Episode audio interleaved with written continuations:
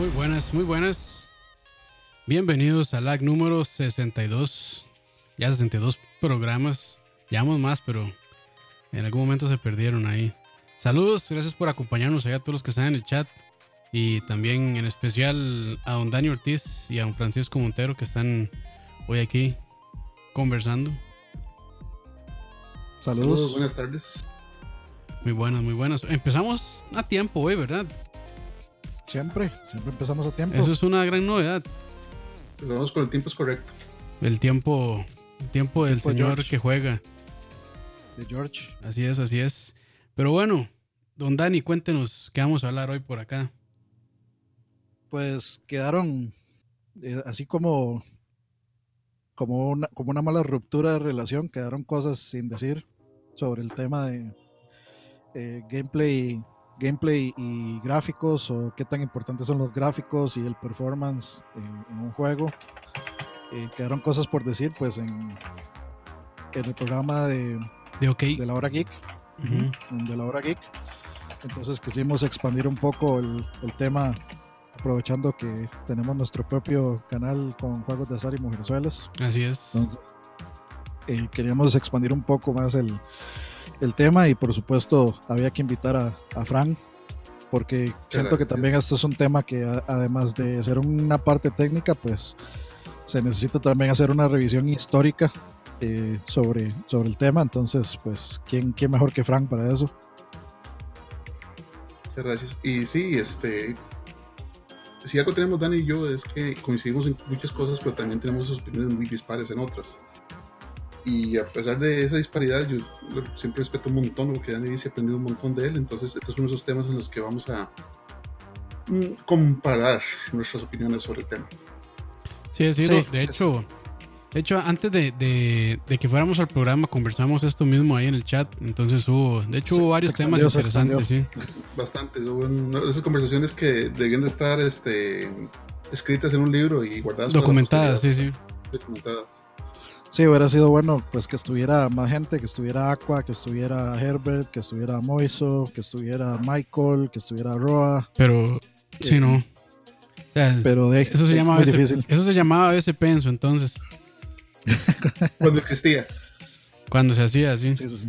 Pero bueno, básicamente, este, esto inició gracias a un comentario que hizo eh, Ariel de. Le- leemos el comentario como eh, Solo, tiene ahí, voy, voy a buscarlo. O sea.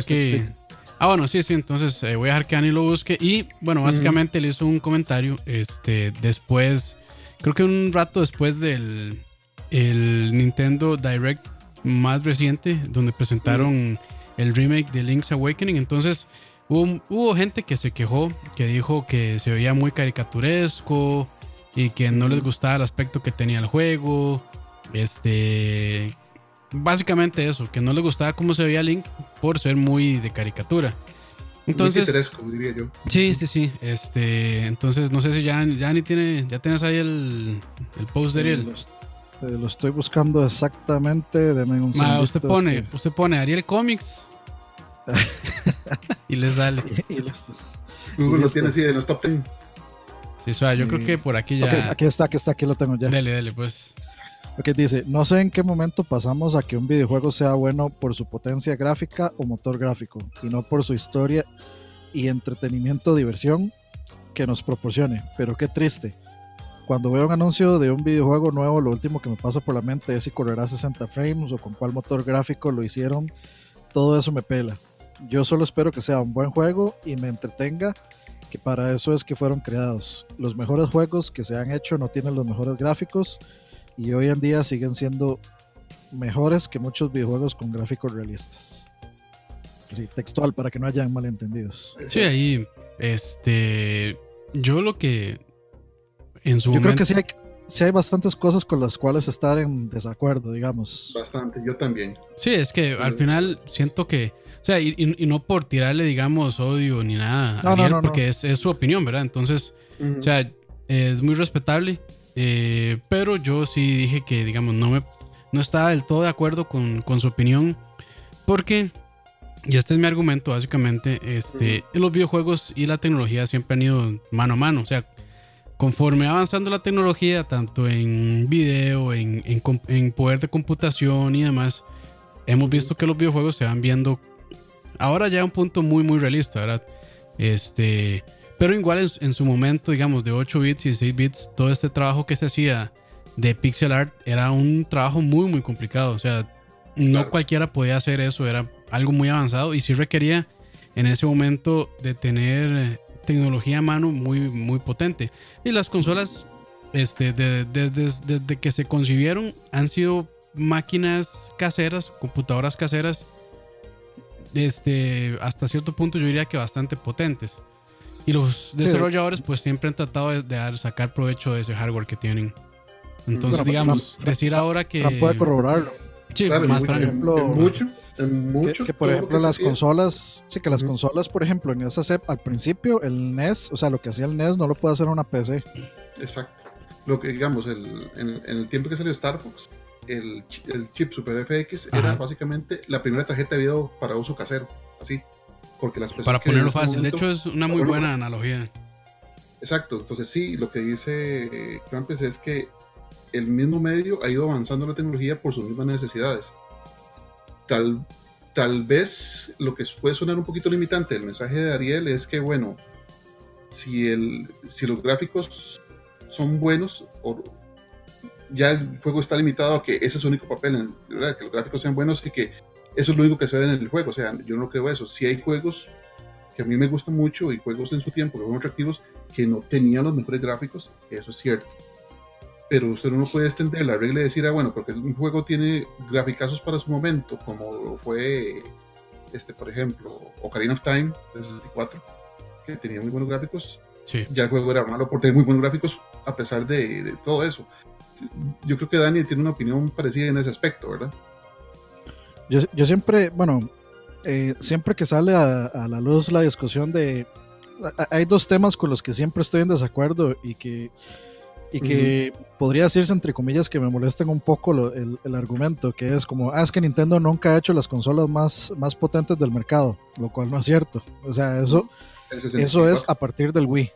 Y son las últimas tres consolas, porque, o sea, primero, la consola más potente del mercado que hizo Nintendo fue el NES, y el NES fue lo que vino a rescatar el, digamos, el, la industria de los videojuegos. Y el NES era lo más, lo, más avanzado que había en ese momento. Hasta que, por supuesto, bueno, salió el Sega. Eh, perdón, no, el, sí, el Master System. Que era el equivalente del NES, pero un poquitito, un poquitito mejor. Entonces, o sea, Nintendo siempre ha estado. La, eh, primero estuvo a la vanguardia en gráficos. Luego estuvo a la vanguardia, pues, en formas de jugar o en ofrecer algo diferente a que solo sea potencia con el Wii, digamos. Eh, también eh, pues eso responde a, digamos, a una decisión de mercado de Nintendo de decir, pues eh, lo intentamos seguir haciendo la consola más potente, no nos está funcionando, intentemos otra cosa, entonces se, se, decantaron por hacer una consola de precio accesible con una, con una forma que me ofrezca algo distinto para jugar, una experiencia distinta. Y eso pues hay, que, hay que respetarlo, me guste, me guste o no me guste, hay que, hay que respetarlo, es la decisión de Nintendo. Entonces digamos, yo no estoy de acuerdo con que con decir que antes los mejores o, con decir que los mejores juegos nunca han sido los que tienen los gráficos más potentes o más poderosos. Eh, o sea, si nos ponemos a revisar, eh, tal vez históricamente, pues cuáles han sido los mejores juegos por, digamos, por generación de consola. De, de, la generación de Nintendo, podríamos decir Mario 3, tal vez. Eh, sí, bueno, es que no, digamos. Es un poco difícil, pero digamos, cuando, cuando la generación de 8 bits habla de cuál es el juego emblema. Pero es que sí, Mario 3, por ejemplo, compare. Mario 3 ni siquiera estaba así en la, en, la pura altura, porque digamos, recordad que el, que el, Nintendo tenía la ventaja de usar chips extra.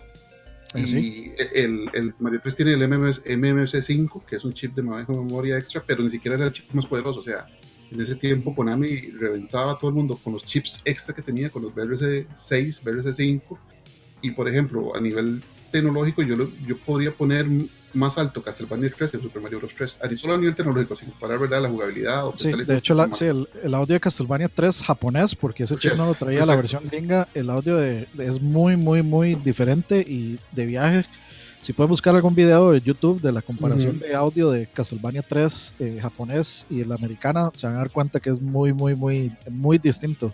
Es mucho mejor la versión japonesa, digamos sí difiere un toquecito con usted, Dani, en el aspecto de que no es que Nintendo siempre iba a buscar los más gráficos, Nintendo hacía lo que era más conveniente. Para dar una muestra muy rápida, el Game Boy no era la máquina más tecnológicamente avanzada para los portátiles, siempre hubo mejores, tuvo el Lynx, tuvo el Game Gear, pero para poder ser exitoso e-, era necesario que fuera una máquina de bajo consumo energético, de bajo poder computacional para que las baterías duraran y, tener una pantalla bicolor. Y eso fue lo que lo hizo exitoso. O sea, era una necesidad que Nintendo vio una necesidad ahí y dijo, bueno, puedo hacer esto que hacen mis, mis contendores, que es máquinas con pantallas a colores que gastan sus baterías en 45 minutos, como el Game Gear, ¿verdad? O como el Lynx. O una maquinita, tal vez un poquito más inferior, con una pantalla este, monocromática, pero que la batería dura en 30 horas. Y todo es obvio, ¿verdad? ¿Quién, ¿Quién ganó, verdad? Entonces, Nintendo siempre se ha adaptado a eso. O sea, en portátiles hace lo que le conviene a la gente en el aspecto de ahorro de energía y sí, tal vez, bueno, yo no yo pondría el Super Nintendo por sobre el Sega Genesis en algunos aspectos, en otros no. Y el esa, e, esa, es como la, la, competencia más pareja. Exacto, y el 64 definitivamente a, nivel de poder computacional era más avanzado que el Play 1. Que el Play 1 tuviera el CD y que, que compensara un montón de cosas, ahí está la batalla, ¿verdad? Pero como dijo usted sabiamente, hasta el, game, el GameCube estaba muy a la par del Xbox regular. O sea, el Xbox le ganaba un toquecito más por poder de procesamiento. Pero ya cuando comenzó la era del Océano Azul con el Wii, con el Iwata, ahí fue donde Nintendo dijo, bueno, ya no, nos salimos de la pelea de, procesamiento, ¿verdad? Porque no estamos ganando. Eh, bueno, un par de cosas. Eh, primero, gracias a Chocobanano que donó 3 dólares. Dice ah, que quiere ver a Frank. Ni cuéntame. Dice que quiere ver a Frank sin camisa. No, bueno. Eso es para, gracias después del día de la noche en la versión PG Rated. Uf. Uf. Este, lo otro es, o sea, yo, yo, entiendo eso, este, pero el Game Boy fue la primera consola portátil que salió, tengo entendido. Mm, no, eh, uno que se llamaba el micro, ya lo voy a decir. Bueno, estaban los. los pero la primera exitosa, sí. Estaban los Game Watch, digamos. Eh, eso fue. O sea, no me puedo decir el nombre porque no me acuerdo, pero es una consola que hacía la gente de General, no sé qué, y se lo voy a buscar porque se me General Electric. General algo, General Computing Something, ah. y era comenzaba con micro. Ahí sí se lo bateo, pero, más, pero fue la primera exitosa a nivel comercial, sí, totalmente. Sí, eh, y digamos ese es mi punto. O sea, Nintendo siempre, aunque, aunque, aunque después sacan, por supuesto, eh, más poderosas, o sea, Nintendo sí sacó algo que estaba o sea, que era nuevo, que, era un estándar nuevo.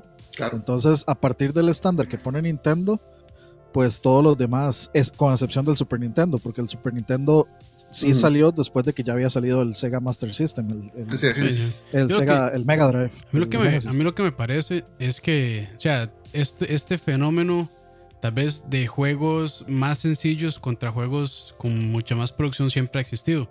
Porque, por ejemplo, el Chip FX no hubiera existido si no se hubiera buscado esta manera de darle más potencia a los videojuegos. Entonces, digamos, sin eso no tendríamos ni Yoshi's. Bueno, hay muchos juegos que lo utilizan, pero así de los más, por lo menos de los que me recuerdo, Yoshi's Island, bueno, Star Fox y muchos otros más. Entonces, digamos, no es como que las empresas no estuvieran buscando la potencia, porque realmente sí la estaban buscando. Claramente. claro. pero buscaban la potencia como herramienta para poder distribuir su visión. Vean, así rápidamente, el chip FX nace de que unos desarrolladores británicos, que eran Yesan y la gente de Argonaut, hicieron un jueguito de Game Boy parecido a Star Wars. Parece mentira, ese juego no que lleva América, entonces mucha gente lo conoce, se llama X. Puede tener un nombre más críptico. Entonces, Nintendo vio ese juego, le gustó lo que se podía hacer, a pesar de que el Game Boy obviamente no, no le da la, talla, y pensó en tener una versión para Super Nintendo. Entonces, llamaron a la gente de Argonaut a Tokio y le dijeron, aquí está el Super, antes de que saliera, esta es la tecnología que vas a tener, pueden hacer un juego parecido a X. Y Jessan le dijo, con lo que hay ahí, no, no es verdad, o sea, mentira de las mentiras, hay que hacer, meterle un coprocesador. Entonces le dijeron, Nintendo, tome, haga lo suyo, ahí lo dejamos trabajar unos mesecitos y ahí fue donde salió el chip Super FX de la necesidad de que Nintendo vio una idea muy buena de Jessan en el Game Boy, pero que el Game Boy no le daba. querían pasar esa idea al Super Nintendo y aún así el Super Nintendo no le daba. Entonces Yesan propuso tener un coprocesador gráfico para el Super Nintendo y ahí se el chip Super FX.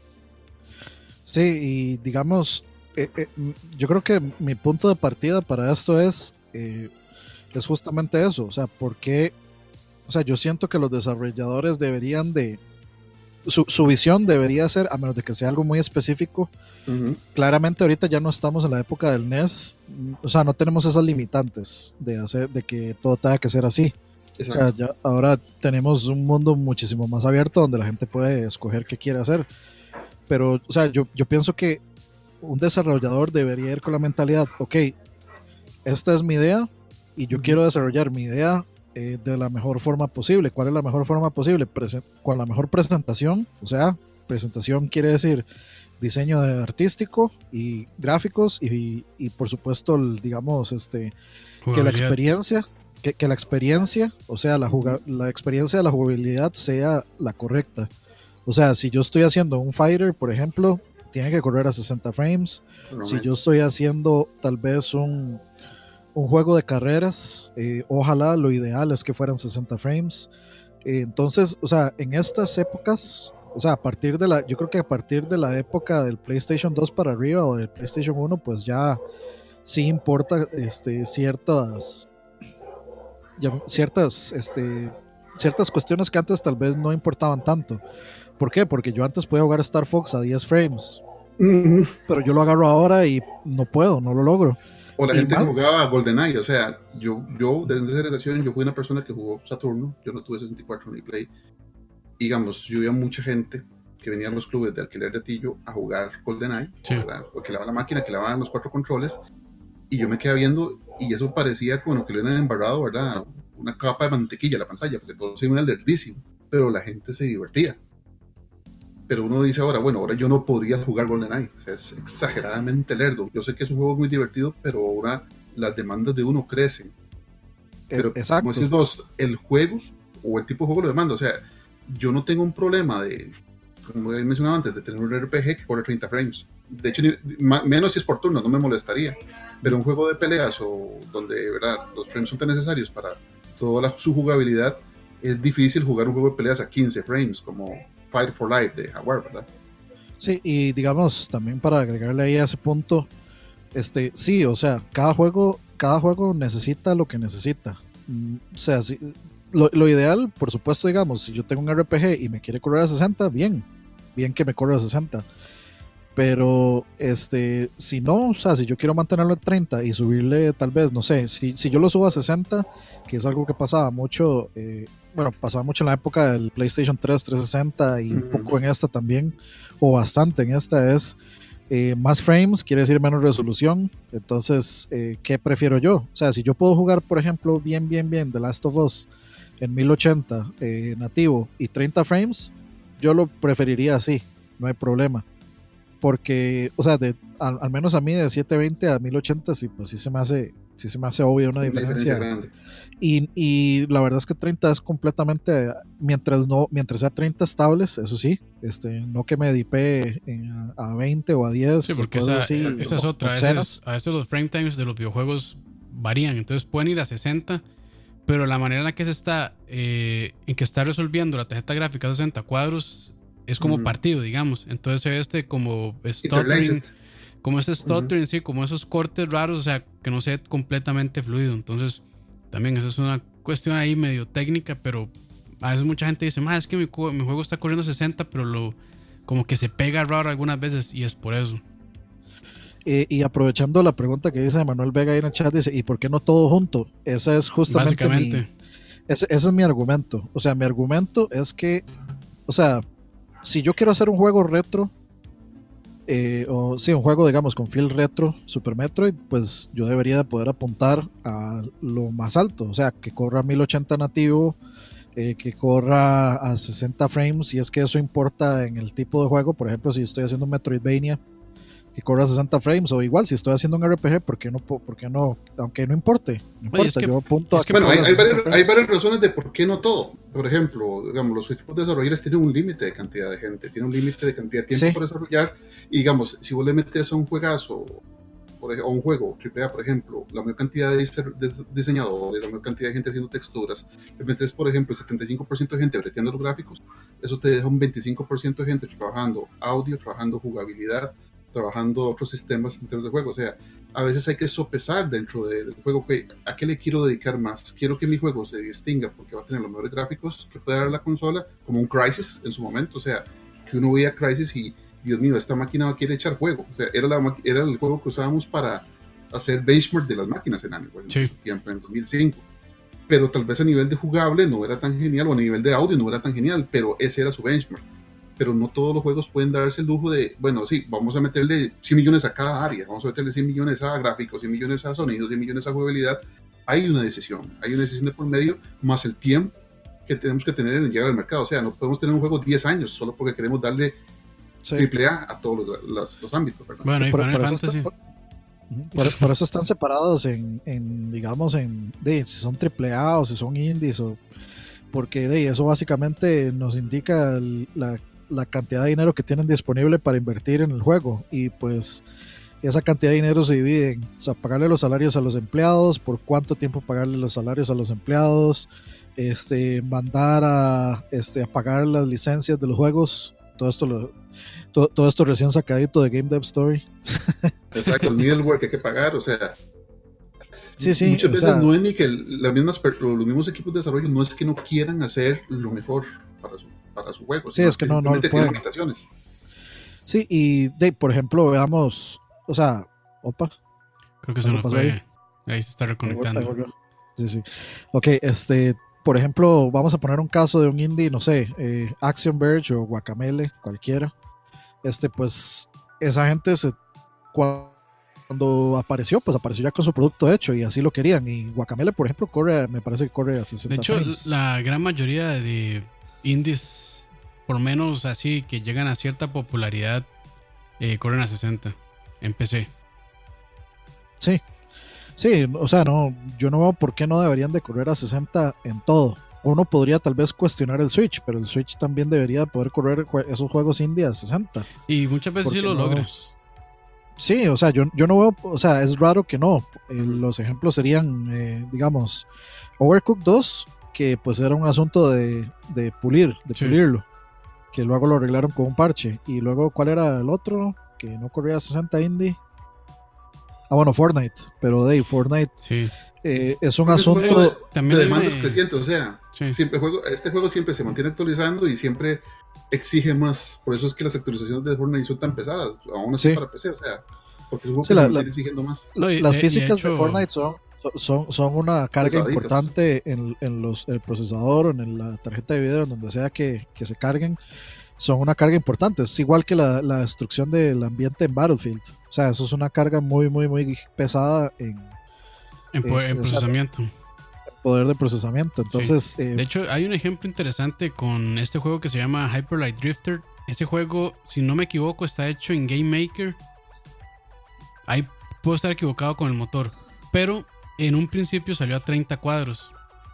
Y es un juego que dependía mucho de, de qué tan o sea, de, los reflejos de las personas.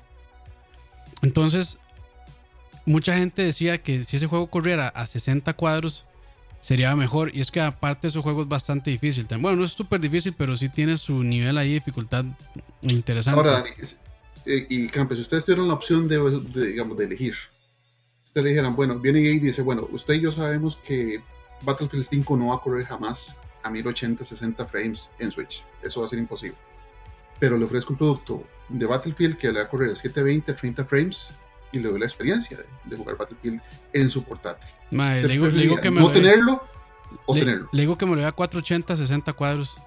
yo siempre voy a preferir 60 cuadros, sinceramente. Para mí, y era lo que discutíamos el otro día, o sea, para mí 60 cuadros es es una es algo que es, o sea, es, es una característica medible y objetiva en un videojuego. Para mí 60 cuadros es siempre superior a 30. A la resolución que sea. O sea, en la resolución que sea. Además, yo realmente yo prefiero bajar la resolución y que me corra 60 o más, sinceramente. De hecho, o sea, hay mucha gente competitiva que hace eso, o sea, le baja la resolución, le baja todas las propiedades gráficas a los juegos para que lo estalle a 100 cuadros o hasta más. porque sí les da una ventaja competitiva. Este, pero bueno, eso ya es, eso ya gente muy, muy, muy pro, ¿verdad? Pero yo personalmente prefiero esa experiencia más fluida que, que yo realmente no ando buscando tanto resolución. Ve, la, la, pregunta mía viene porque mucha gente va a preferir no tener un producto así eh, por completo a no tenerlo como ellos lo quieren. Y la mayor parte de gente va a querer 1080, 1440, 60 frames, doble, 2AA, es, que es, una, es una pregunta complicada. Exacto. Porque es una pregunta complicada, porque bueno, si yo estoy partiendo del hecho de que yo soy usuario de múltiples plataformas, si tengo una PC, tengo una consola, digamos, un Xbox eh, One X o un PlayStation 4 y un Switch, pues sinceramente, si a mí me ofrecen la opción de Battlefield 5 eh, así en Switch, eh, yo no la compraría. ¿Por qué? Porque tengo la opción de tener una, una versión mucho, mucho más superior. Ahora, este, si por, por, supuesto que una persona que solo juegue en Switch, pues va a decir, no, no, o sea, démelo en Switch, por supuesto, yo quiero probarlo. Y lo más probable es que esté acostumbrado eh, en cierto punto, pues a, a jugar en los juegos así. Sí, como por ejemplo Doom, y no le importe. Pero digamos, a mí, por ejemplo, a mí yo no lo compraría. O sea, no veo razón para tenerlo teniendo mejores opciones, digamos. La portabilidad, mm, o sea, sinceramente, después de, de, probar Zelda, digamos, portable y que se coma la batería como en dos horas y un poquito, eh, Battlefield, esa vara le va a durar 45 minutos la batería, seguro. Entonces, el avión y va a bajar el avión al, al primer aeropuerto de emergencia. Sí, pero ahí, hablando sobre eso, digamos, y era una de las cosas que decían, de hecho, todos excepto yo, que era que, por ejemplo, un juego se puede jugar a 30 cuadros sin problema. Y sí, se puede jugar a 30 cuadros sin problema. Pero para mí la experiencia 60 cuadros es objetivamente superior. O sea, yo aún, no, aún no conozco a nadie que le pongan un juego a 30 cuadros y 60 y que diga que, el, que sea 30 está mejor. No, lo que yo decía era que no todos los géneros realmente. No, no, probablemente no lo obligatoriamente eso, o sea. Pero sí es cierto, o sea, hay, hay géneros que vos no, no podés jugártela con 30 cuadros.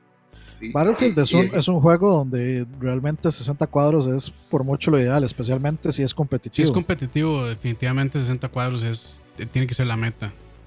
Exacto, y como dice Emperor en, en, el chat, o sea, ahora viene lo de streaming. Bueno, para nosotros ahora que nos han hecho a nivel de Costa Rica el, aumento de anchos de banda, ya el game streaming no se vuelve tan irracional o tan imposible. Sí, ya es algo que uno diría, tal vez en unos, años, en unos años, tal vez sí funcione. Sí, ya, ya ahora se ve razonable y se ha demostrado pues en Japón con, con el Resident Evil 7 y con el Assassin's Creed Odyssey con el, en el Switch que es viable si la infraestructura está ahí.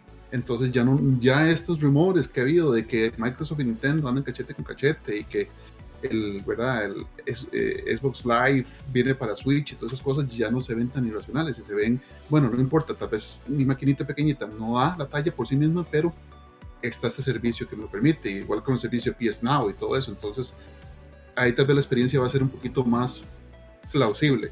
Sí, yo, yo, sí siento que todavía estamos un poco lejos en el sentido de que, o sea, en Japón, en cualquier lado donde usted esté en Japón, en la calle, usted tiene un excelente internet. No, y, en Corea, o en Corea o en Finlandia. Y, no, está ellos, capado, ellos no andan, sí, no, y ellos andan con estos, este, ¿cómo se llaman? Estas cajitas. Sí, los USBs. Eh, sí, sí.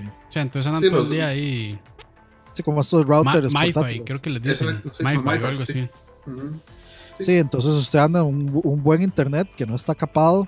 O sea, si, si, yo ahorita salgo a intentar jugar, por ejemplo, Battlefield 5 en, ah, en el Switch, este, o sea, cinco minutos y ya me sale el mensajito de que ha llegado al límite, sí, me, me, lo cortan por todo el mes, me lo ponen a, dos, a 256 el, el, internet. Entonces, ah, no, pero ya, aquí, ya, aquí, tenemos internet 4.5G, mae. Cuento, Sí, no, no, nada que ver. Pero bueno. Eh, o sea, eh, o sea, digamos, partiendo, partiendo del punto, bueno, digamos, volviendo a un poco a lo que estaba diciendo antes, yo creo que uno parte del punto de, primero, qué es el juego que yo quiero hacer. Y, y segundo, si soy un indie o, pues pertenezco a una compañía grande. Porque si soy Cory Bar, eh, Barlock y quiero hacer God of War, pues ya vimos lo que sale. No hay Este, problema. Me que gasto no el- 3, 4 es- años y te o sea, Sí, o sea, si, si hay si hay presupuesto, digamos, un presupuesto, eh, hay muchas revisiones y re revisiones del producto, este, si te pasaste el presupuesto, si querías contratar a X para vos, o sea, hay, mucho, hay muchos asuntos. Y, y es, esa, es la, la- esa es la situación, digamos, cuando estamos hablando de gameplay versus gráficos, la, la gente, digamos, se va al, al menor ejemplo. Y no, no con esto, o sea, no, no me refiero a minimizar, digamos, la calidad de un juego eh, indie, sino eh, es en realidad un juego indie para una consola actual, pues, mm, o sea, no le cuesta absolutamente nada reproducirlo. O sea, no es no es para nada una carga pesadísima, no es para nada una carga complicada de, de jalar. Entonces, si, si, por ejemplo, el PlayStation 4 o el Xbox One fueran solo juegos indies todo el tiempo y no hubieran juegos AAA, pues yo no, sentir, yo no sentiría que se está justificando mi inversión de 400 dólares. Eh, yo, yo, o sea, eh, tiene que haber un balance y ese balance pues son los juegos AAA. Porque, o sea, desde hace mucho tiempo pues uno compra los juegos por estos juegos, eh, primero por los juegos que hacen cada compañía, Nintendo, eh, que hace Sony House, que hace. Microsoft, exclusivos. Y segundo porque es esa misma gente, Esos manos son los de la nube, ¿no? To- Todavía hacen, todavía puede ser. Este, eh, y, o sea, y son realmente los juegos insignia, los juegos que, que empujan la tecnología. Y así ha sido siempre, o sea, eh, desde el NES siempre han intentado, o sea, desde el NES, pues no es que estaban empujando la tecnología, están empujando el diseño, el diseño de juegos. O sea, todo se inventó ahí, Zelda, Metroid, eh, Castlevania, Mario todo se inventó ahí.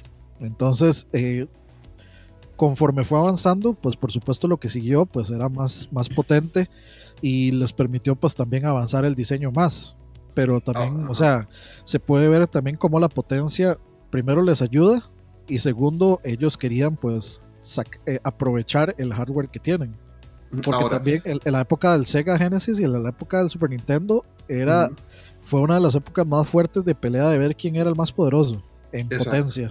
y hubo Por algo la, sí, sí, exacto. por la, la- básicamente, este, la campaña, toda la campaña de marketing de Sega era, yo soy, yo la tengo más grande que en Nintendo. Sí, sí. Yo Eh, eh, eh, Pero, Genesis Dani- 2, What Nintendo Don't y este, etcétera, etcétera. Lo que yo tal vez vería discutible es compensarle un juego, por ejemplo, por ejemplo, sin jugabilidad, solo porque sus gráficos sean bu- buenos, o al contrario, denostar a un juego porque sus gráficos no son buenos, a pesar de que su jugabilidad es muy buena. O sea, el ejemplo que yo siempre cito es básicamente Tetris. Tetris es un juego cuyo, cuya mecánica de juego cabe en 24K de memoria, así.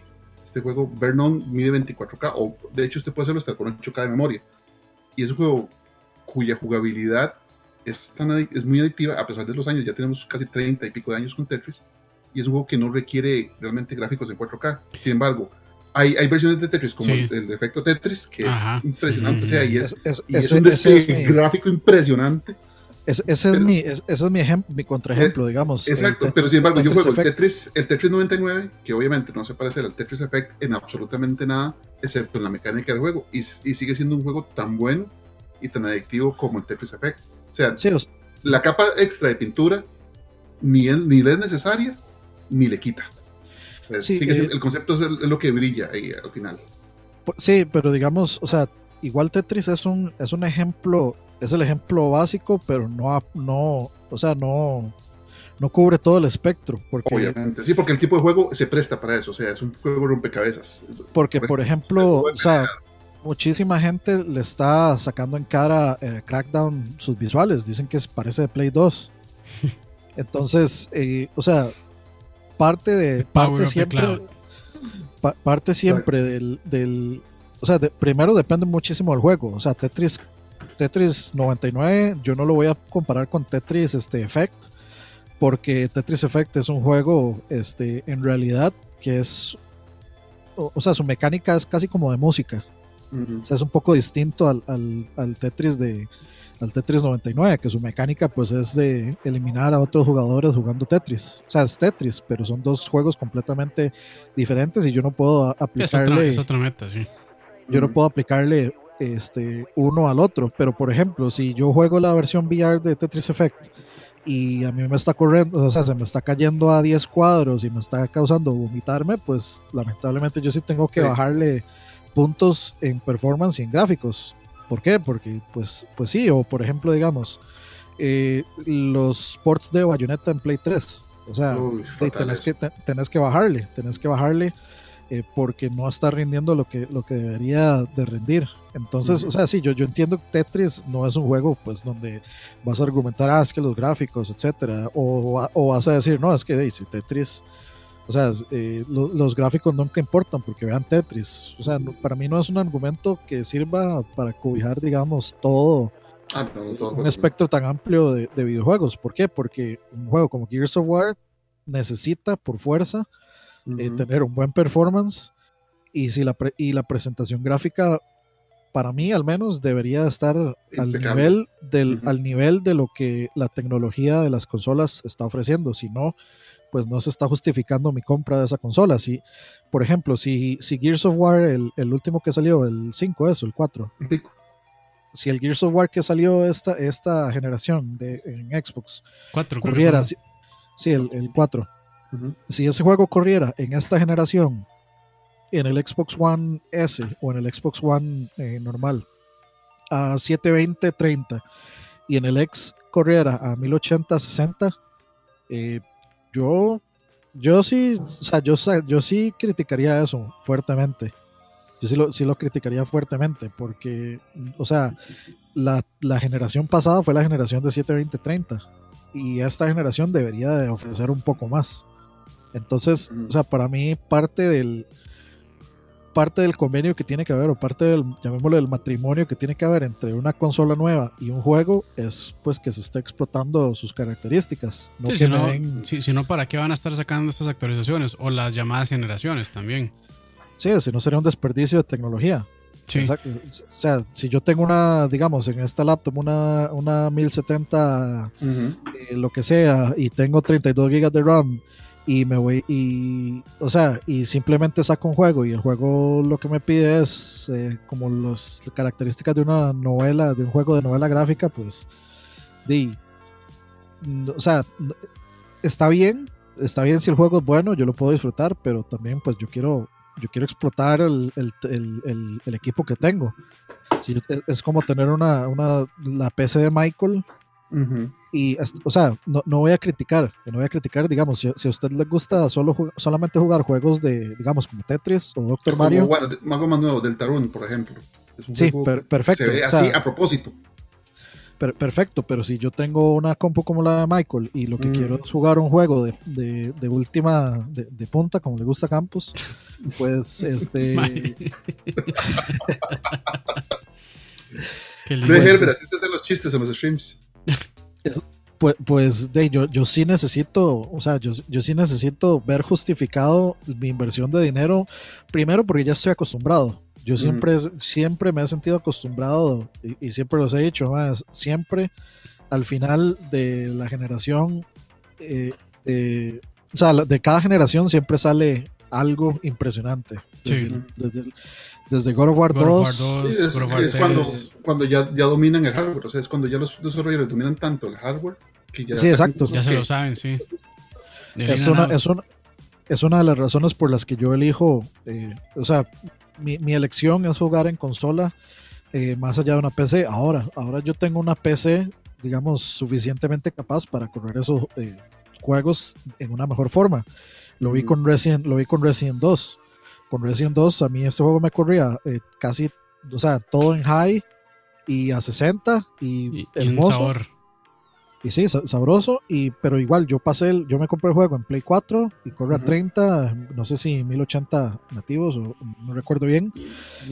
Y, y, y, la verdad es que, o sea, lo pasé satisfecho sin problemas, pero claramente eh, experiencia. claramente, la, claramente la, mejor versión es la de PC. Ahí, digamos, mi, mi, mi punto entre uno y otro es que de, yo soy demasiado fanboy de, de, tener las cajitas y tener los juegos en disco. Entonces, por eso elijo, elijo más, eh, me gusta ver las cajitas. Eh, sí, elijo sí, entonces sí, comprarlo en consola físico, más que en PC, porque PC no me da esa opción. No hay cajitas.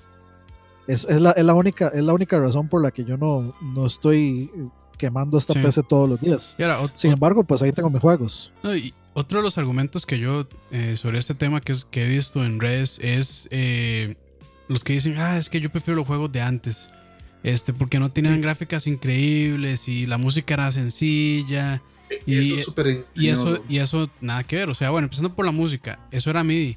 Las personas que componían música en estos, en estos teclados MIDI, o sea, aparte de ser músicos, tenían que saber escribir no en código de máquina, pero sí en un código muy específico para que esa música Ni siquiera eran MIDI, eran tres tonos de ruido, Sí, un tono square, o sea, ni siquiera era MIDI, o sea, era, era básicamente ruido, era ruido, eran beeps, eran bobs, y que sí, que habían desarrolladores japoneses impresionantes, increíbles, que hacían con eso cositas, hacían maravillas. Sí. Koshiro, eh, Ah, sí, eso bueno. le- eso eso es o sea, impresiona, ejemplo, pero realmente, o sea, no, no había con qué que usted sacara de melodías tan rememorables como las de Castlevania, que Dani sabe bastante de eso, de una cosita que con costos tiraba tres ruidos diferentes, No, era era porque increíble, la era gente era muy buena.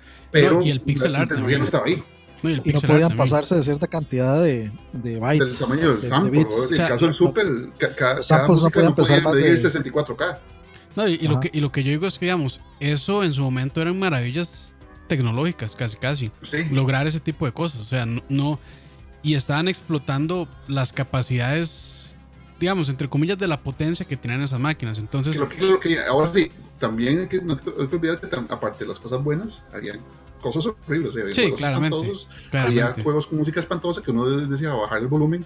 Había máquinas, el mismo Master System ten- tenía un procesador que era Terminator muy, 1 bu- de, muy bueno. de LJN. Sí, o sea, pero el, el sonido del Master System es horrible, sí, francamente. El, Sí. el, el sonido es espantoso. Sí, que tenían Tanto que procesadores. contuve meterle, ponerle un add-on de síntesis de FM al, al Mark III porque por sí solo se oía feo. Sí, Sí, sí, horrible. Sí, entonces, o sea, Entonces, es- o sea, la es- nostalgia hace eso, nos hace ver que las cositas bonitas, pero se nos olvida que también un montón de truños, un montón de cosas espantosas, de juegos horribles, de juegos con música fea, porque nos centramos en los que nos gustó. Y Sí, eso sí. pasa ahora y pasa Sí, la- es la gente que está como enamorada de, de esta época, no sé, de 8 y 16 bits. Y, y- Yo- yo y- y puedo- realmente creo que es un argumento inválido que digan eso. Es que los juegos de antes este, eran más sencillos y me gustan más. Para mí eso es un argumento muy inválido porque, o sea, realmente los desarrolladores que sabían utilizar y sacarle jugo a ese hardware lo hacían al máximo. Pero, eran y lo- y lo- pocos. Sí, pero y los juegos, los juegos más memorables, digamos, yo soy Ujú. 100% fanboy del Super Nintendo. Para mí es la mejor consola de todos los tiempos. Sí, sí. Y yo, o sea, yo juego su- súper a cada rato, man. Inclusive ayer pasé, pasé el X-Men because of reasons. Ah, sí, sí. Porque me crasheó el Príncipe de Persia 2. Ah, Qué man. triste, mae. F. Sí, F. F. F- ¿A usted le gustaba de Flame and the Sword? Wow. Sí, man. Pero bueno, eh, o sea, mi punto es, la gente tiene este tiene esta nostalgia por esos juegos viejos, pero, o sea, no, no Y, a- y analizan a veces que hasta es- prejuicio con las cosas nuevas también. Nuevas. Sí. sí, o sea, es- esos juegos viejos también eran eran tema, era lo último en ese momento. O sea, para, para, para que la gente, o sea, ustedes no tienen, por ejemplo, o deberían de tener una idea ya de que un port, el port de Tortugas en el Tiempo de Super Nintendo, esa vara fue un milagro. Sí. que quedara, de que quedara como, como quedó. O sea, eso es simplemente genialidad, digamos, genio y astucia de, de- de la gente de Konami de que quedara un port tan exageradamente bueno como ese quedó. O, o, o sea, to- todos esos juegos en realidad son, son bastante, bastante, eh, digamos, Eso de solo- última generación cuando salieron. Solo el Donkey Era Kong, lo o sea, último. cuando uno se pone a ver cómo, cómo hicieron Donkey Kong Country, o sea, la, la cantidad de brete manual Ah, que no. tuvo que hacer los desarrolladores, o sea, solo para que los gráficos siguieran así, esa gente tuvo que hacer casi escribir código directamente al procesador y, y duró un montón de tiempo, o sea, es increíble. Pero los juegos de antes no tenían parches. Y muchas veces los juegos de, por ejemplo, y sin ir muy largo, los juegos de GameCube no tenían obviamente parches y, y usted se jugaba Enter the Matrix, iba a haber un par de zonas donde usted se iba a quedar pegado y se le jodía el juego. Si usted quedaba Sí. pegado ahí, se le borraba la memoria y no había manera de resolverlo a menos que reimprimieran el disco y eso nunca sucedió. Entonces, entonces, o sea, olvidamos, por ejemplo, las ventajas que tenemos ahora. Tenemos parches, actualizaciones, y sí, uno detesta llegar a poner el disco y lo primero que le tira es una actualización de 20 gigas. Que como todo, como todo en la vida, este, abusaron algo que iba a ser bueno. Exacto, que era la capacidad de arreglar esas cosillas que se escaparan. Y, ahora no es que se escapan, es que las dejamos ahí. Sí, las vale, después las arreglamos, sí. Pero necesitamos sacarlo ya, lo arreglamos después. Exacto, tenemos esa opción. O sea, eh, juegos tan espantosos como el X-Men de Nintendo, no el de Super, ¿verdad? El del LGN. Sí, o sea, es un juego espantoso, horrible, que usted no sabe, básicamente no tiene final. Y ese no tiene final, no es porque el juego es así, no tiene final porque es un bug del juego. Entonces, usted lo juega y el juego no termina porque el final está ahí programado, pero no hay manera de que ese evento se, se, lance, ese evento se active. Entonces, ¿qué hacía usted? Y, y nada, ir a volver el cassette si se lo recibían, ¿verdad? Entonces, a veces olvidamos, sí, la nostalgia a veces tiñe mucho de las experiencias y las realza. Eso, más de imaginación. Pero realmente, o sea, muchas cosas de antes no eran bonitas ni eran deseables. O sea, a veces era lo que había y punto. Ahora tenemos. Sí, o sea, muchas de las malas eh, costumbres de los videojuegos han estado desde siempre. Como sacar esas mierdas de juegos. Exacto, como dice este aquí Steven, el Resident Evil portado en 64 es un milagro. Sí, eso es meter dos discos de 512 o pico o 600 megas a un cassette que mide 64 megas. Eso es un. Le recomiendo a Steven que busque en, internet el, así se llama, postmortem de, de Resident Evil 2 de 64, donde explican todas las malabares tecnológicos que hicieron los maes de Angel Studios, que terminó siendo la gente de Rockstar, para poder hacer este juego. O sea, son un artículo como 80 de 8 páginas que yo me lo leí completo y es una maravilla. Pero ahora ya la gente no tiene que hacer eso. Ahora la gente tiene el hardware y tal vez yo sí extraño esa parte, donde la gente usaba inventiva, usaba innovación, usaba porque la, necesidad es madre de todas las, ¿verdad? De toda la inventiva. A veces antes no había otra manera. Y entonces la gente se ponía o sea, no tenían acceso a arcades. Exacto. Pero ahora la gente tiene middleware, tiene el poder de procesamiento, tiene tiempo, tiene un montón de, de, de recursos. Entonces, ¿por qué ahora hay juegos feos? termino, termino preguntando eso. ¿Por qué con tanto siguen habiendo juegos feos? o sea, esa, es una pregunta que, que, realmente sí tiene que ver con, con, el tema. Y ahí es donde, donde viene también mi cuestionamiento de que los gráficos van de la mano. O sea, para mí un, videojuego, paquete completo, tiene que tener el aspecto visual y de performance el, y el aspecto de jugabilidad y la historia. Eso, para mí esos tres componentes, por supuesto, y el audio, cuatro componentes, es como los cuatro componentes importantes. O sea, sin, eh, los gráficos deberían de ser aceptables, el performance debería ser aceptable, mínimo, el audio tiene que ser aceptable, eh, gameplay. O sea, si me vas a ofrecer eh, cosas aceptables, por lo menos que se destaquen alguna, ya sea la historia o el gameplay, una de las dos. Pero, o sea, ¿por qué hay juegos feos? Pues porque hay gente, primero hay gente que no no tiene tiempo. No, y, en, Steam, en Steam es fácil llegarle a eso. Hay mucha gente que lo que hace es ponerle los cromos de Steam. Y ponen el juego, qué sé yo, como a uno o dos dólares. Mucha gente le ha maniado de Steam, ¿verdad? con cromos, sí. Entonces, los hacen quitados de Steam. Sí, sí, sí. Entonces lo que hacen es, o sea, lo que hacen nada más es hacer juegos malos con tal de vender esos cromos y ellos dejan una plata de esos cromos con las ventas y las transacciones que la gente está haciendo por otro lado. Entonces, digamos, en, Steam es, es una parte de ese problema es debido a eso. Yo ya creo que lo han estado contando un poco más, pero por ahí anda. Ahora, en consolas, o sea, como por ejemplo PlayStation haciéndole bulla a, ¿cómo es? Life, of Black Tiger. A mí eso, me parece absurdo. para, mí, para mí que, o sea, no sé si que la desarrolladora le pagó a PlayStation o... o algo tuvo que haber pasado ahí para que ese juego saliera ahí anunciado como un video en el canal de PlayStation de YouTube. Yo sigo pensando que hay un, hay un, digamos, no es un, bueno, sí puede ser un nicho, pero hay un, digamos, un negocio, porque realmente es por puro dinero, este, que es, hagamos, hagamos un juego pésimo, malo, y de pronto todos los youtubers se encuentran este videojuego pésimo y malo, entonces... Se empiezan a eh, burlar y le hacen bulla, sí. Ajá, resulta, resulta que el streaming es una cagada de risa y es súper vacilón, entonces, ah, yo lo voy a comprar y voy a hacer un streaming también para burlarme el juego y al final de, pues todos son ventas. Al final son números para ellos. Sí, y la gente lo compra Mm. por, por morbo, por malicia, nada más Exacto, para ver si exacto. realmente era tan malo como estaban diciendo. Exacto. Y si son creadores de contenido, les sirve. Sí, bueno, Para- claro.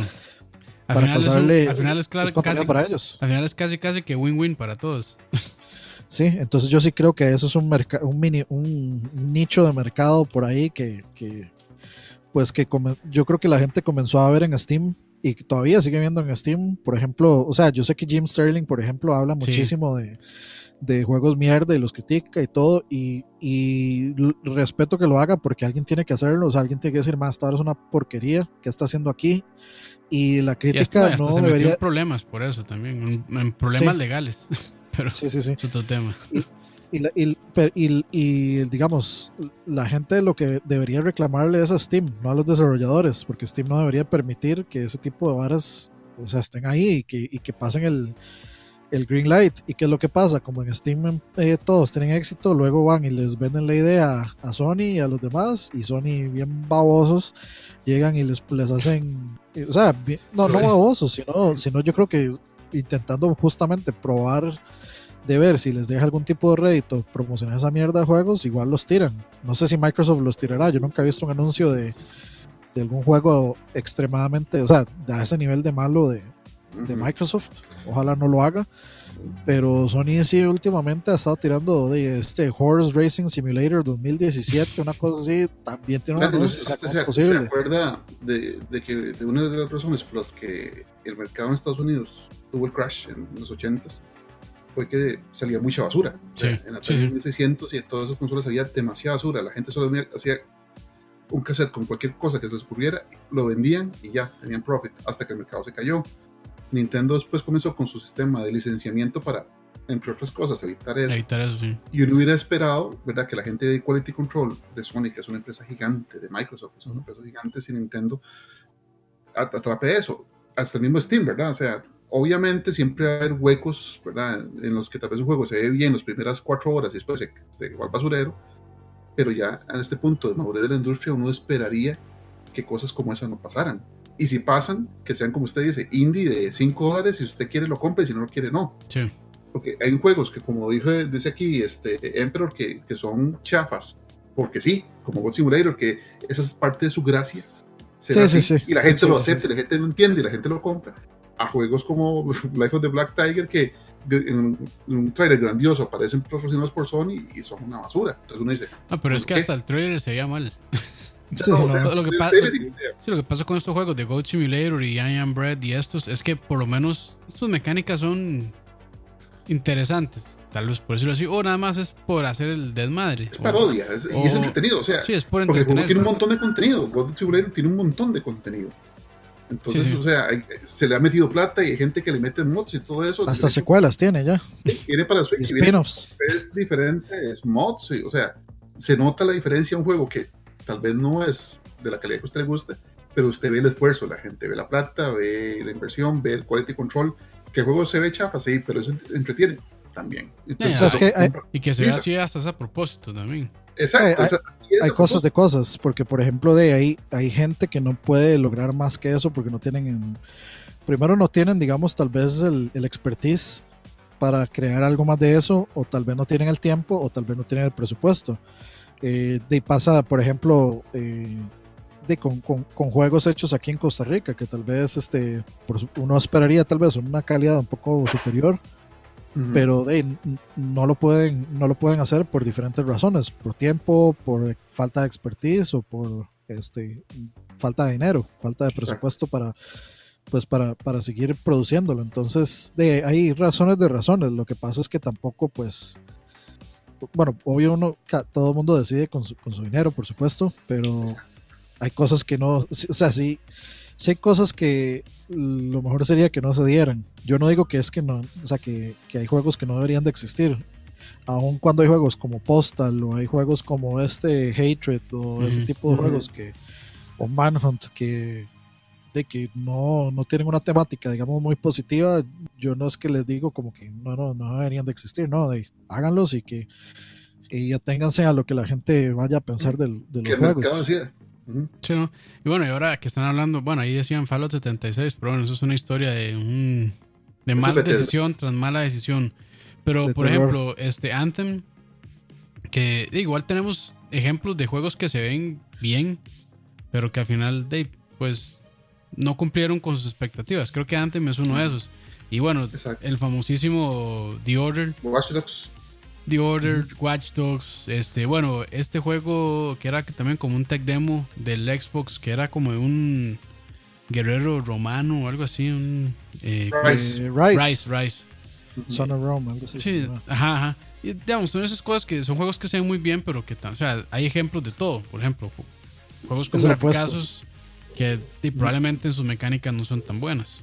Entonces, o sea, es, o eran es- de sistemas de, de desarrollo, o sea, eran protos y después con- en la realidad se dan cuenta que no, el juego no puede tirarse con esa cantidad de gráficos porque el resto sufre. O, sí, tal vez, es tal vez lo peligroso de caer en el hype, ¿verdad? O sea, de ver un tráiler súper breteado, súper armado, scripteado y decir, bueno, esto va a ser la octava maravilla y cuando te llega el producto en beta o en release candidate ya empiezas a ver las cosas que hacen falta. decepción, y sí. tal vez es necesario, ¿verdad? Y tal vez dice, no, es que el juego no podría correr bien con lo que esperábamos y con, el- con los gráficos que le habíamos tirado. O sea, yo no, no estaría molesto si un desarrollador me me dice, vean, usted, este era nuestro release candidate, apuntábamos a esto, pero después nos dimos cuenta de que la jugabilidad iba a sufrir, que no iba a ser 60 frames si lo ponemos con esto, entonces decidimos bajarlo un poquito y dejarlo en 60 frames. Yo estaría contento porque nos dice, ah, bueno, esta es la razón. Pero si te enseñan una cosa y seis meses después, un año, te enseñan otra y me dicen, ah, no, eso es todo, muchas gracias, que dice que usted perdió Sí. el tome. Sí, y, y otra de las cosas que no sé si Ariel lo dijo en su momento, pero que utiliza mucho la parte gráfica y la potencia como, eh. Punto de venta. como punto de venta, de mercadeo. Es que, que es lo más fácil, o sea, es, es un, es un servicio o un producto audiovisual. ¿Cuál es la manera más fácil de venderlo? Que se vea bonito Exacto. y que diga, Exacto. ah, corre aquí, corre allá. Entonces, también, o sea, probablemente las empresas ahora pueden abusar un poco y pueden usar esa ficha, digamos, Mm, este de la parte gráfica y de la parte de desempeño. Bueno, aunque casi nunca hablan de desempeño, ¿verdad? Este, y a veces hasta como que evitan hablar de eso. De hecho, yo me acuerdo en, en el E3 que, al que yo pude ir, este, en ese E3, cuando presentaron eh, Breath of the Wild. Y, el- y el booth de Nintendo era solamente de Breath of the Wild. Y era, no había nada más. no había nada más, era un boot increíble. Y se podía jugar el juego, se podía, de hecho se podía, no sé cuánto era, pero creo que se podía jugar todo el plató, el plató inicial. Que, ¿Cómo era que se llamaba? Ajá. Sí, que eran los, los cuatro eh, Los sí, cuatro. los cuatro shrines con este las cosas estas físicas que se pueden usar. Sí, ya Pero le- todo desbloqueado. Sí, pero usted le preguntaba a los que estaban ahí presentando el juego, que no eran los devs, eran más ahí Sí. X. Usted les preguntaba, "Ma, ¿en cuánto está corriendo? ¿En qué resolución? Este, cosas muy técnicas del juego y ellos simplemente no querían responder tampoco. Entonces, o sea, es, es- ahora es tan, es una cuestión tan rara. A veces lo pueden usar para mercadeo y a veces no lo quieren hablar porque saben que hay, que se puede pensar Nintendo también para, no- para críticas. no Sí, pelea con specs, o sea, No, Nintendo a ya, se salió de eso. años Nintendo no- nunca y yo no lo justifico, pero lo entiendo, porque digamos, cuando usted empieza a prometer, bueno, que se verá, vamos a tener 1440p o a tener 60 frames, cuando usted empieza a prometer cosas en ese nivel de desarrollo y no las cumple, decepciona al cliente. Nintendo prefiere decir, así se ve, véalo usted, si le gusta bien y si no, pues, Sí, sí. va, ¿verdad? Eso Sí, es lo que sí. hay. Yo creo que Pero el mejor normalmente ejemplo de gente le eso, gusta. el, el mejor ejemplo de eso, de hecho, fue cuando dijeron cuánto, cuánto rendía la batería en modo portátil jugando Zelda. Sí, que eran dos Exacto, Que la horas. Gente, que la gente dijo, madre, qué putas, tres, o sea, tres horas, de, entre dos y tres horas es demasiado poco. Y, y cuando, y, y tal vez uno le dice, madre, la verdad es que tres horas a mí me suena di, decente, respetable, pero madre, en un avión, a mí- o sea, es, es, es la, o sea, yo, yo, yo sentía así como, "Sí, sí, me dura tres horas, más que suficiente, el vuelo dura una hora Power band, cincuenta. Dani, un power band, comprate un power band. Sí, sí, sí. El, el, el juego, digamos, me dura, o sea, el vuelo dura una hora cincuenta, pero ma, en lo que usted ve, digamos, que usted está en, en 80 y usted llega, camina un poquito, mata a tres bichos, se mete en un shrine, lo resuelve y cuando pone el menú para ver la batería ya está en 40, ma, Sí, sí. entonces ya, ya ma, di, sí, uno sí se, como que sí se estresa, ma. Sí, sí, sí le estresa a uno como que ver la batería yéndose tan rápido, pero digamos, es una de las razones en realidad, yo creo que también es un poco ingenuo ma, haber ido al boot de Nintendo eh, a jugar Zelda en Switch y preguntarles, hey, ¿en qué resolución está corriendo esto? ¿Y, y, cuántos frames? Uno más o menos puede hacer el cálculo viéndolo. Sí, sí. Pero uno, puede, ellos, la respuesta de ellos es, we're not talking about that this time. Y es como, sí, bueno, no, vamos a hablar de eso en este momento. Sí, sí, sí. No les gusta.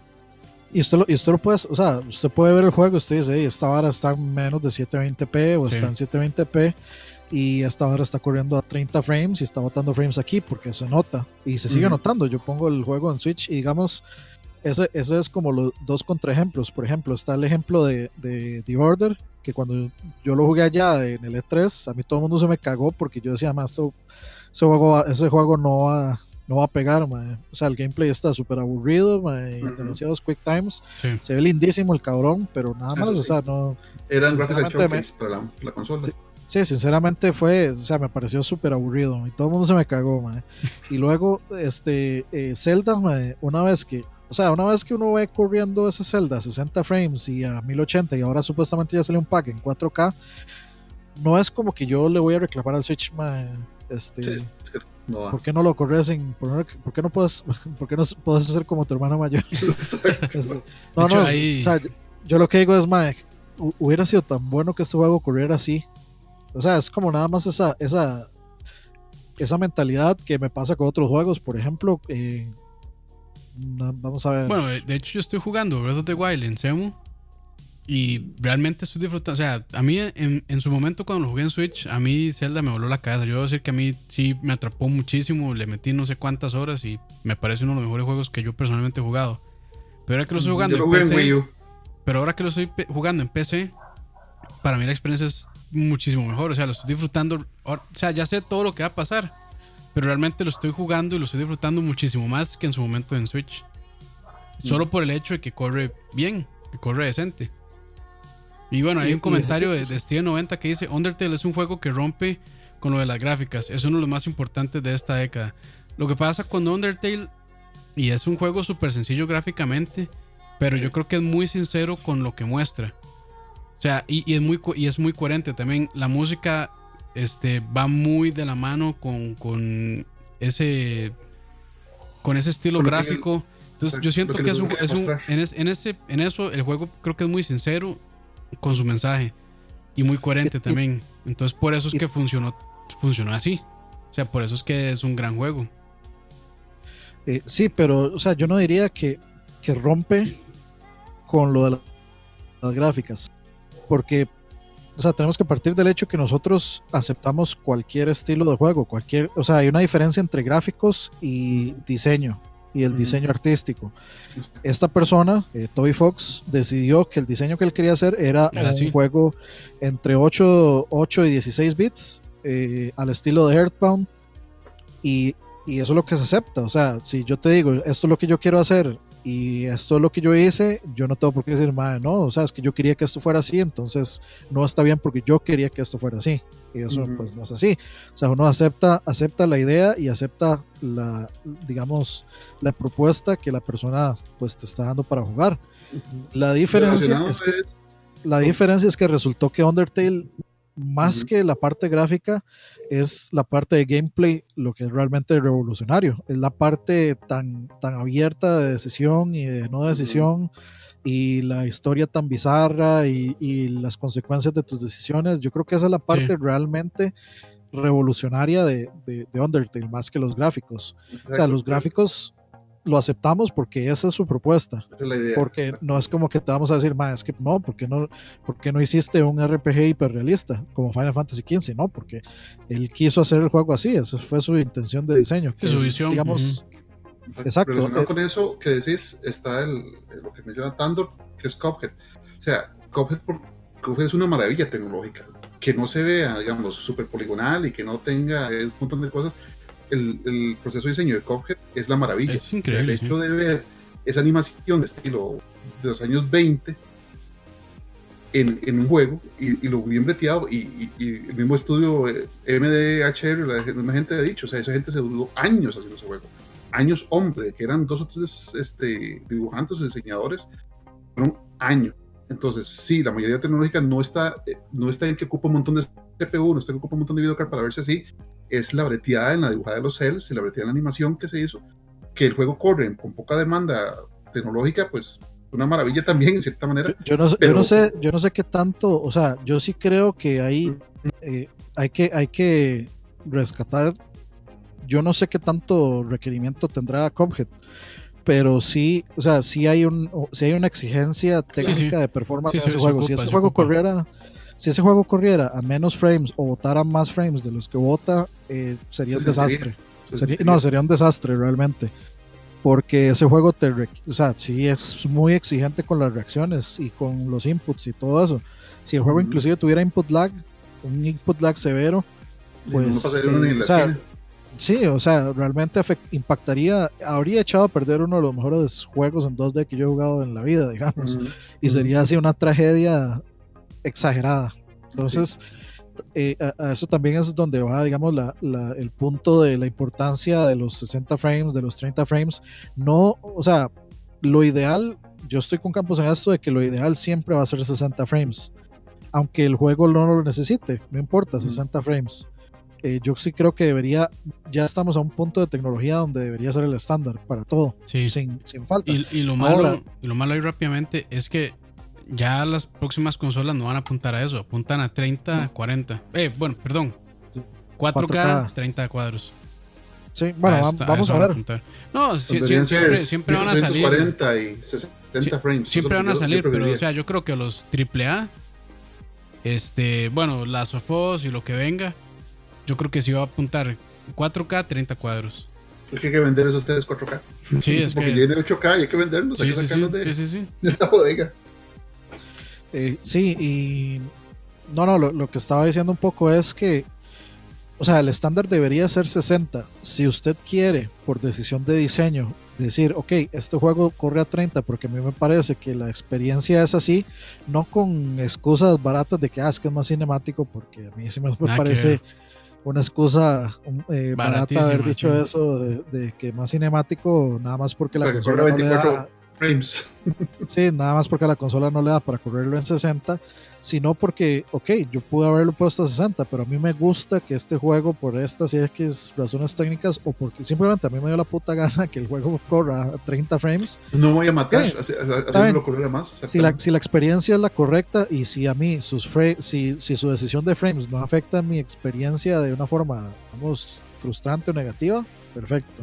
No hay por qué criticar eso.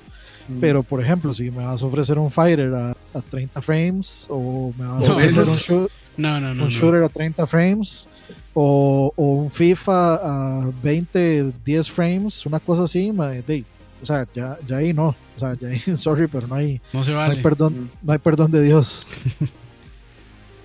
sí, pero yo, yo creo que, y, no sé si ya para ir cerrando también, este, para mí los videojuegos son una experiencia integral. O sea, eh, puede apuntar alto en tantas cosas, en gráficos, en jugabilidad, este, en audio, en muchas cosas. Entonces, o sea, yo, o sea, yo, yo me digo PC Master, pero yo juego, o sea, indies ahí medio raros que la, realmente en la parte gráfica no tienen nada. O sea, son muy, muy sencillos. Doki Doki a 60 frames. Sí, a, como también, o sea, juego ya varas muy potentes, este, como Witcher y demás, y lo disfruto. Solo que sí digo, este, que ese cuentito de que, ay, lo viejo es, lo viejo es mejor porque era más sencillo, más bonito y solo estaba centrado en el gameplay. Eso para mí, eso está, eso es una opinión incorrecta. Es una falacia. Sí, es una falacia. Es incorrecto. Es una opinión, pero no, no, Sí, sí, sí. No tiene, eh, mucha defensa. Para, mí es, incorrecta porque esos mismos juegos en su momento fueron el top de la línea. Eran la crema de la crema, de creme de la crema. Así es. Entonces sí, sí yo, yo, estoy de acuerdo con eso. Para mí, digamos, todas esas, todos los componentes son igual de importantes. El, performance y los gráficos, este, el audio, eh, la jugabilidad y la historia. Si alguno de esos componentes eh, para mí es, digamos, débil o, o, me, llega, me llega a afectar. A mí me pasó eso con Breath of the Wild. Yo, sinceramente, a, mí es, yo le tenía tanto hype a ese juego al inicio y la historia me decepcionó tanto que no, no voy a llegar al punto de decir que me echó a perder el juego, pero sí, o sea, sí me decepcionó, sí me decepcionó bastante por la historia. Sí.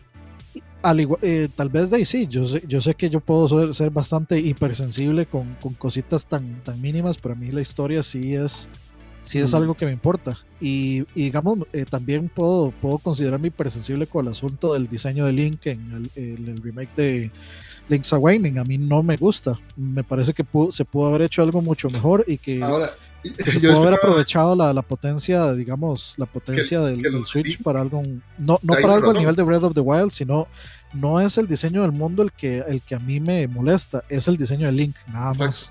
pa- Ah, pero- yo, ser yo, yo sí lo voy a comprar y lo voy a jugar y ya.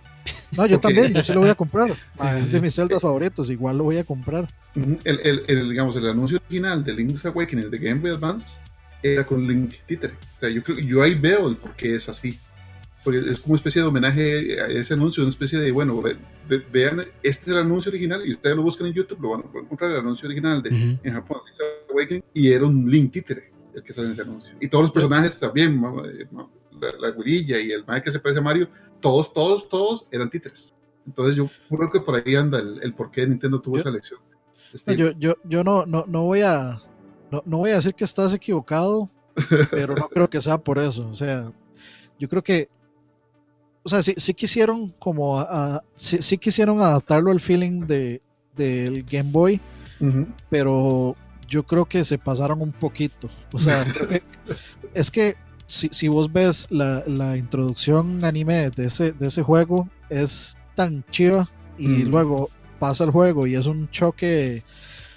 Es, es un choque tan opuesto que, que- y, y no soy el único, o sea, yo he visto, por ejemplo, estaba viendo a este, a Maximilian eh, y a la gente de Yo Video Games y hay un ma, el, hay un ma que el, el, el Zelda favorito del ma es Link's Awakening Ujú. y el ma tuvo exactamente la misma La reacción, que reacción. yo como como mae o sea como oh qué es esto tan chi ah, Ah, pinche".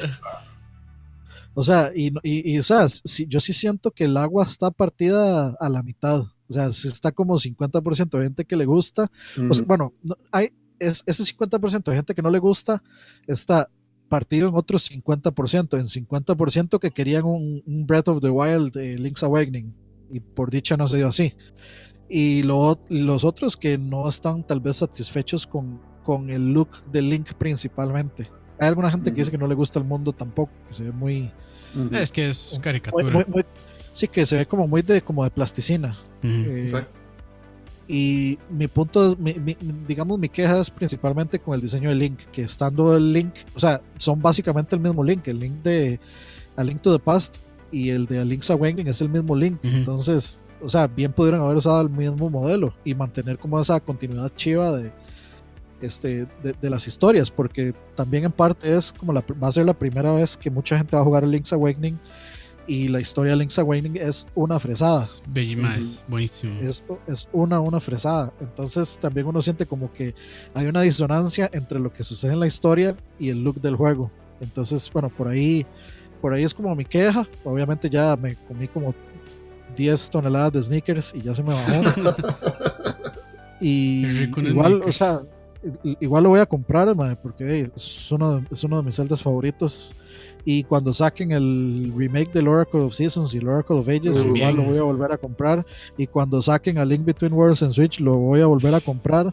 Y cuando saquen Mayoras más, Los, de DS te gustaron, el Phantom Como buena perra. a mí no me gustaron. No, no, no me, no me gustó ni el Phantom Hourglass, ni el, Los de 10. Y ni el, Spirit Spirit, Train. ni el Spirit Tracks, porque me, me daba. O sea, no, nunca me gustó agarrar el 10 de raspadita con el, con el stylus. Frostbite. Pero sí. Y- pero no, no eran malos, pero no, no son de mis. O sea, los pondría de últimos, yo creo. Ok. No, los últimos tienen que estar los de CDI, ¿verdad? Eso- bueno, Bueno, sí. es que, como, como diría Herbert, yo eso no los, yo eso no los cuento. No, yo creo que eso, ni, tiene, si- Y eso eso, ni es lo peor, eso es puede lo peor con Herbert, que él dice que no los cuenta y los tiene físicos. y los compras, o sea, increíble. No, pero, o sea, sí, sí- sí- está bueno. O sea, histórica, es como. eh, hay que acordarse de, de dónde viene uno para no volver a me, repetir los errores. Qué triste. Qué horror. El remake de Breath of the Wild. Sí. Pero bueno, esto, este, de hecho ahí están diciendo ya como ir cerrando que quieren, quieren programa de Frank en escuche, de hablando de la historia, historia de los videojuegos y con la mente maestra, entiéndase Oscar Roa. Ma, mejor hable conmigo. Antes va a con ya la corro, ya la corro, que va. Pero bueno, este, no, muchas gracias a, a Frank por acompañarnos una vez más. Siempre, siempre, este, opiniones muy acertadas y de con todo el conocimiento que tiene, más bien no le sacamos, bueno, no le sacamos ni que fuera una vaca.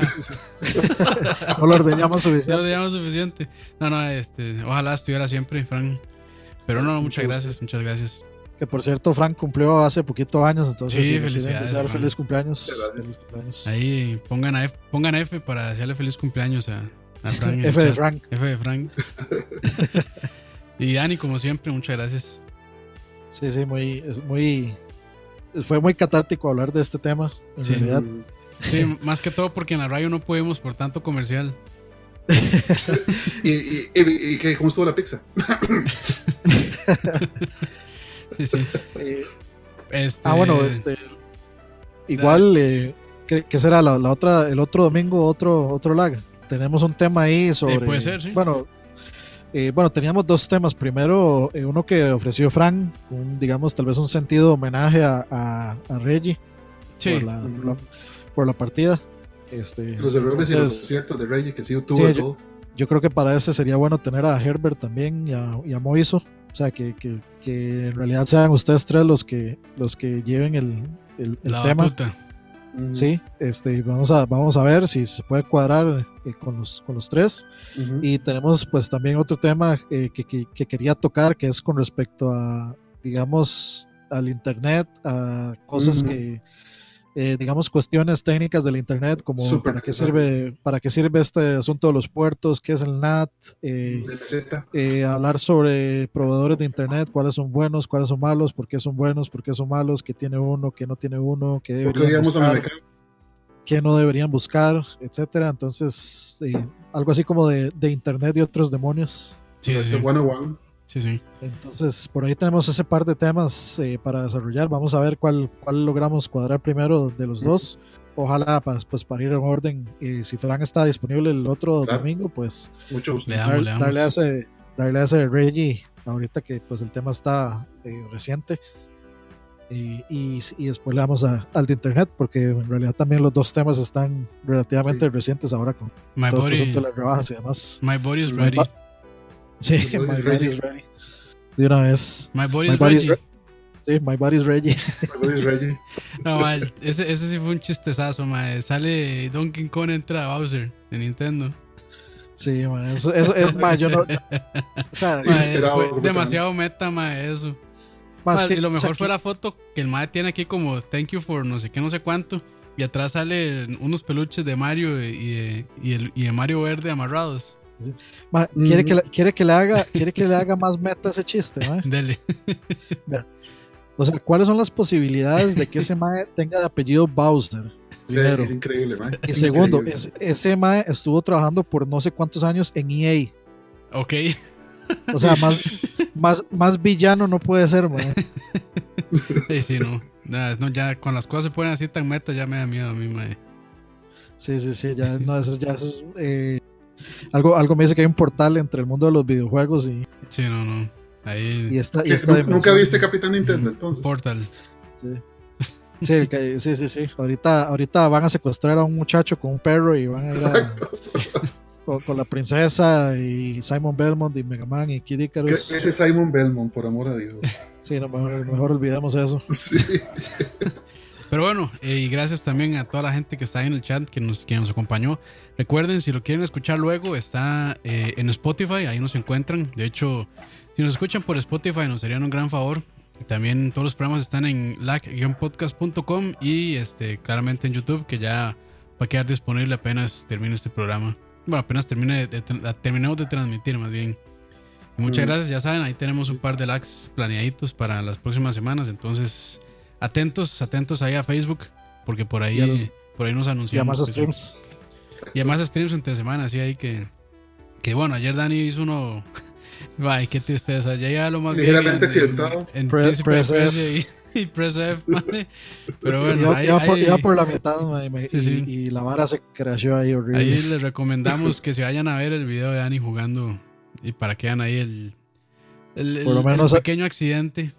Sí, Sí. y por lo, por lo menos van a ver que pasé el turbotúnel de Battletoads y terminé el. X-Men Mutant Apocalypse Uf, como compensación. Pero sí, así es. Y bueno, este, buenas noches, que la pasen bien y gracias a todos los demás que lo vayan a descargar después y escucharnos. Pura vida. Nos vemos, chao.